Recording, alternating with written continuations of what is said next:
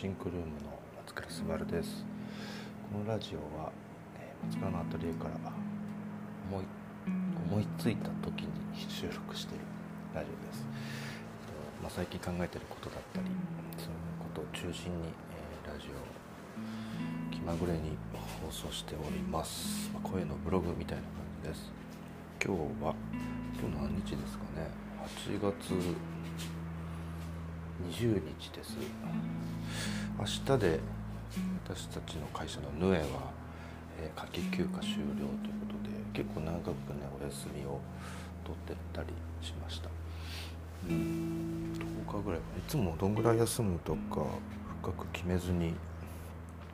なんとなくこんぐらいでしょっていうので他の会社さんより他の会社さんが長めに取ってるところと同じぐらいかな。うちの会社は休んでます。で僕はというと休んでなくてまあもうずっとなんですけど唯一子供と子供たちを連れて、えー、ヒラパーのザブーンというプールですねに連れて行きました。というか僕がプールに入りたかったっていう。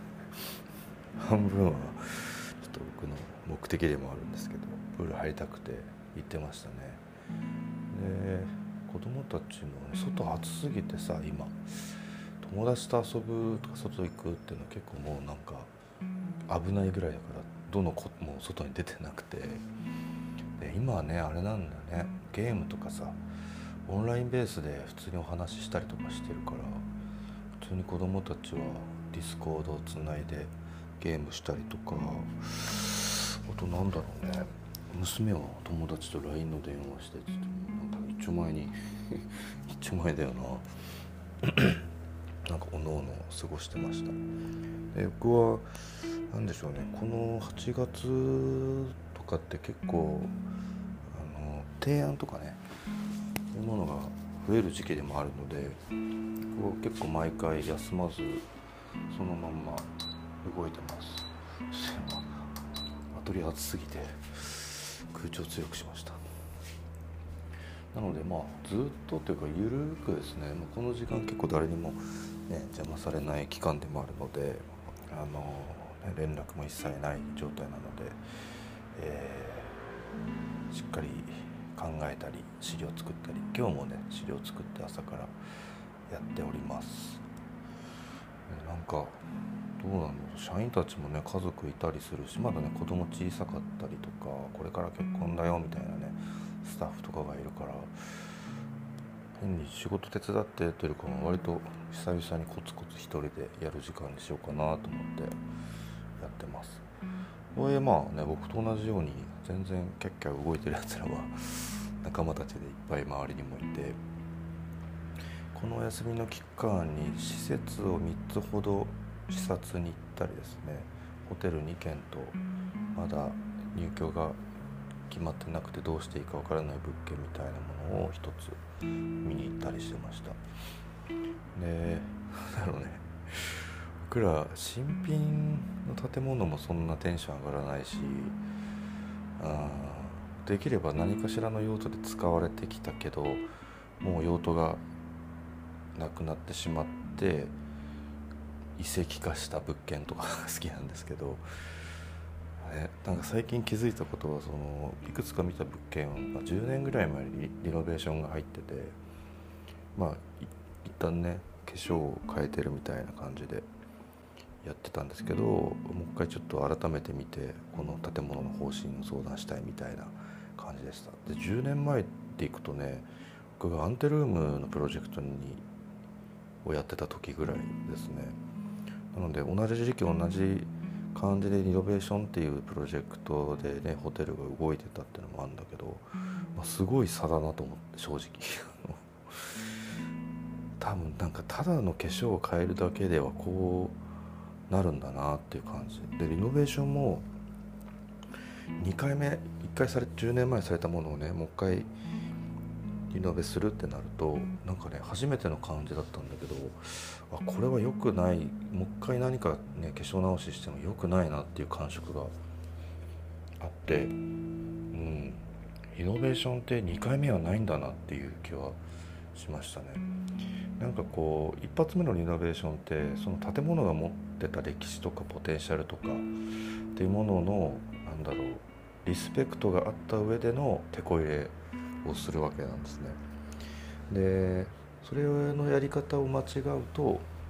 えー、2度目の化粧直しは成立しなくなるんだなっていう感じがねすごく痛感した今回。難しいね。でも今後増えてくるなと思いましたね。そのね本当リノベーションみたいなことがこの10年20年ぐらいでバーッと増えてきてる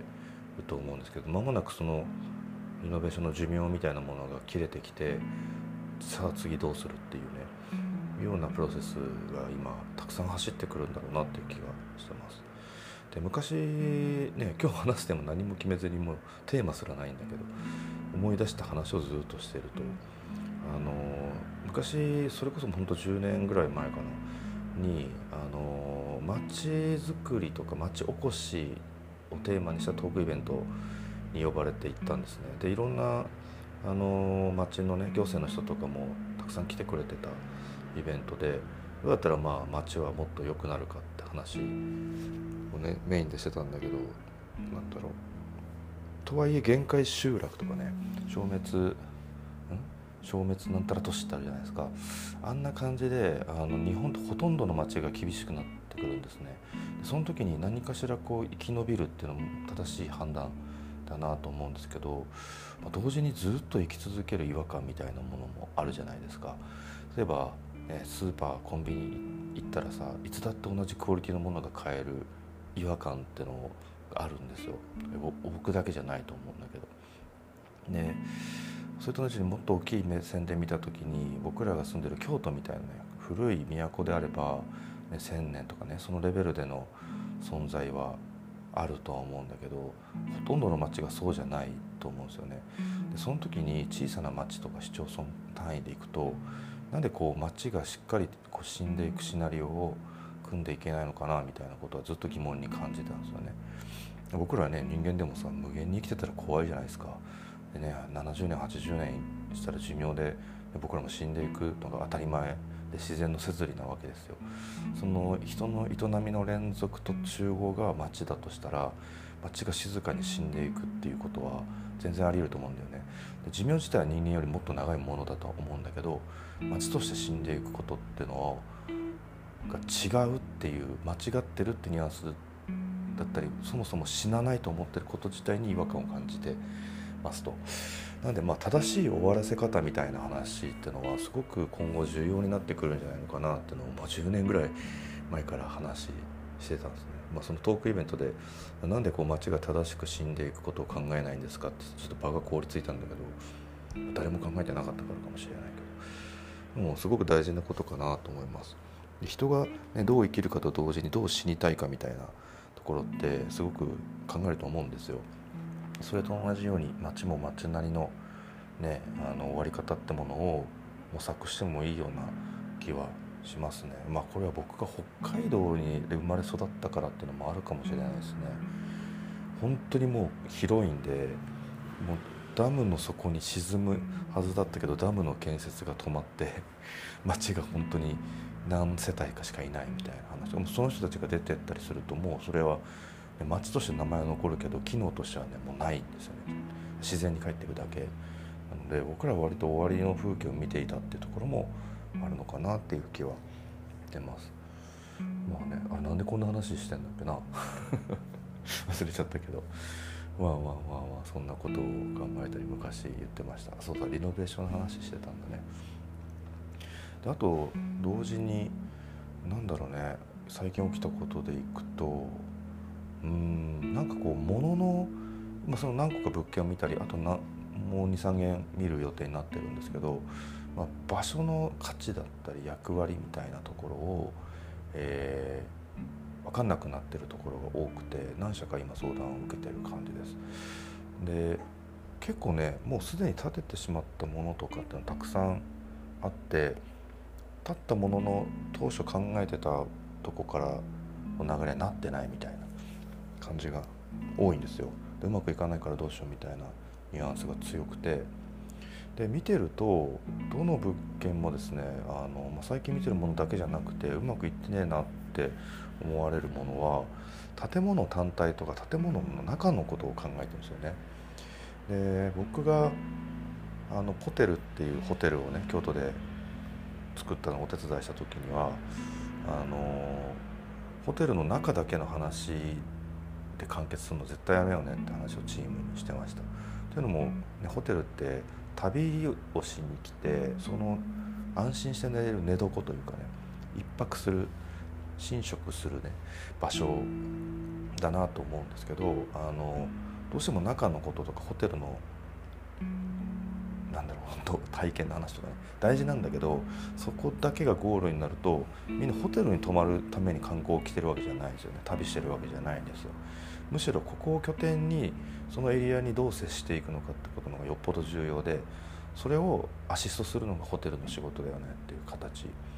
でちょっとみんなの思考のアセットを変えてもらったんですよ。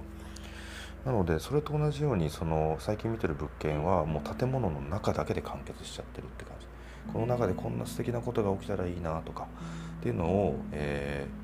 ー、まあ、もちろん正しいことなんだけど多分考えるべきことの50%もできてなくて本当はその街とか周辺とか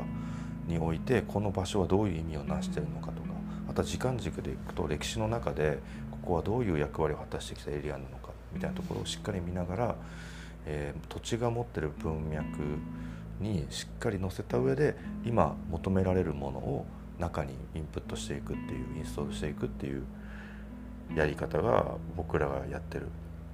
ことなんですね。なのでそその視点でいくともう建ててしまってるものだから むずいよね。まあ建物の衣装もそうなんだけどとはいえなんかコンテンツじゃあ全部やり直していいですかってそんなね余裕もないわけでだったらもう結構生殺し状態の物件自体が。っていうのはねすごく最近感じてること。なんかこれでもねこれのノウハウを教えたところでこれを実行移すプレイヤーが少ないからさ世の中マーケット的に。なんだけどそこをしっかりやっていく必要がある。まあなんかすごいエモいことを言うとまあ環境破壊とか地球が終わらない限りね続いていくわけじゃないですか世界って。でその、ね、たった松倉が生きてるだけでも100年もないぐらいの時間を生きてるだけで何か空間に意味をその瞬間の何かをって話は多分お門違いで僕らのような人たちが過去にもいてその人たちが脈々とやってきたから今ここのエリアの盛り上がりだったり状態があるわけなんですよね。なんでそれをしっかり目と耳を傾けてあのキャッチアップしてそれ次の僕らのような人にパスするために今何をすべきかっていうのを考えなきゃダメだと思います。なのでまあこの思考のセットがね、結構普通に生きてたら当たり前のことなんだけど子供のために今できることと同じ考え方なんだけどいざ商売となるとそういうところまで思考が伸びないケースが多く見受けられるなっていうふうに感じました。これは僕らがいろんな、ね、日本の街に呼ばれてこの街の20年30年後どうしたらいいと思いますかっていうこう相談を受けた時にも、えー、感じることでやっぱね気持ちいい街ってあるんですよね。気持ちいい街はこういった瞬間に空気が良かったり見晴らしがいいとか例えば、うん、すごく重要なメインの通りのところにしっかり植林されててそれが桜並木になってたりするとどんぐらい前か分かんないけどここに桜を植えることで町に住んでる人たちがとても美しい風景を見れるんだ。だから桜を植えようと思った人たちがいるわけですよね。だからこそ今の街の美しさだったり気持ちよさがあったり風通しの良さがあるみたいなことがすごい時間が経ってそれをやった人がもうこの世にいなくても僕ら感じ取ることができるなんでここの場所は街への愛がちゃんと受け継がれてる場所だなと思って、まあ、僕らも関わりたいですっていう感じで仕事になってったりするんですけど、まあ、そういう街だけじゃないですよね日本って。ね、とある町名前忘れるけどとある町行った時にはもう行った瞬間に空気がよどんでるんですよね。これはちょっとシャーマンチックな言い方になっちゃうけどあの感覚的によどんでるんですよ。停滞してる感じがあって。それ純粋に街が盛り上が盛り下がってるっていうわけじゃなくってあのちゃんとそのバトンが街への愛情のバトンっていうのが受け継がれなかった。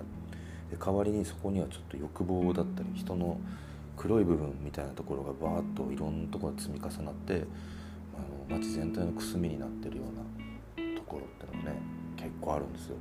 った瞬間にああここダメだねってなってだったらもう街全体リセットしなきゃそんなこと絶対できないからそういうのも街の形跡としていっぱいあるんですよね。なんか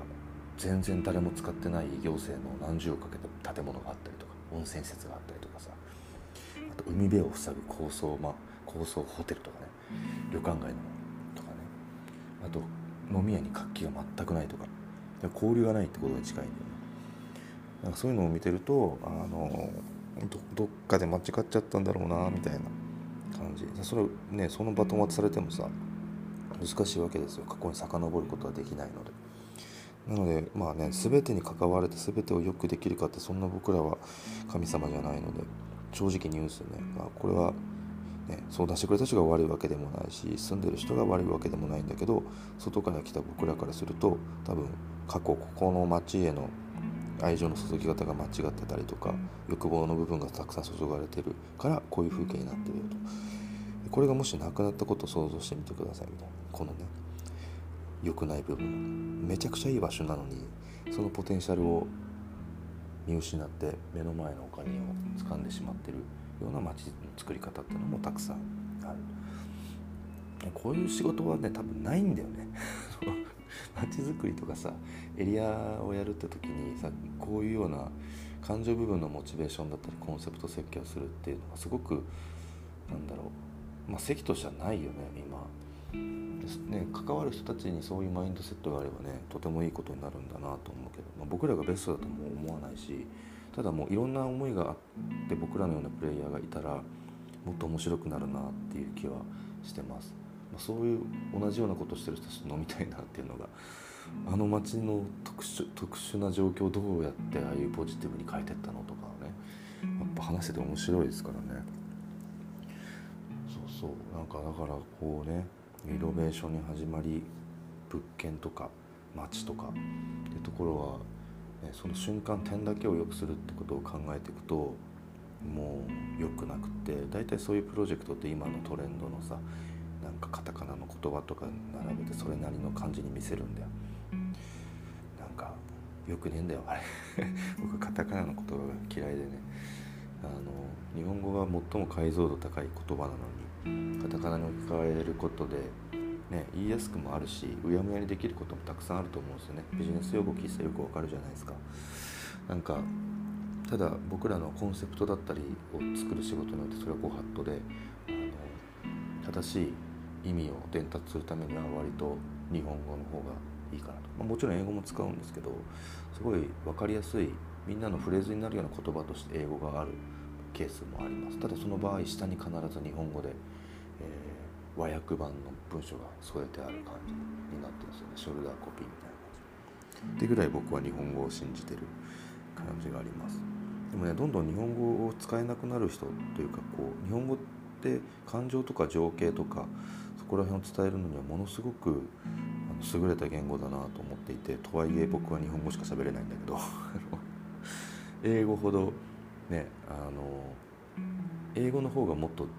なんだろうコミュニケーションとかスムーズなのかもしれないけど今目の前にあるこの状況ニュアンス温度感空気感香りとかねそこら辺を伝えるには日本語が一番強いんだろうなっていう気はしてるんですよね。うん、そんなことを なんだ今日のラジオてます。いや今日この後も、うん、夜な夜なずっと資料に向き合おうかなと思っててちょっとすっきりさせたいなってプロジェクトがいくつかあってそこに向き合っていこうと思ってます。そうだこのラジオがね総再生回数が1万1000を超えてました。なんだかんだなんだかんだ聞いてもらってるんですよね。すごい嬉しいなと思って見てました。この前もラジオ聞いてますよって言ってもらって。でなんか自然とだけど Twitter、Facebook、Facebook はもうたまにしかやってないな。ツイッターもたまにしかつぶやかなくなってノートもたまにしか書かなくなってインスタはたまに更新してそれと連動してフェイスブックが更新されるみたいな感じになってるんだけど。どんどんやっぱ声にシフトを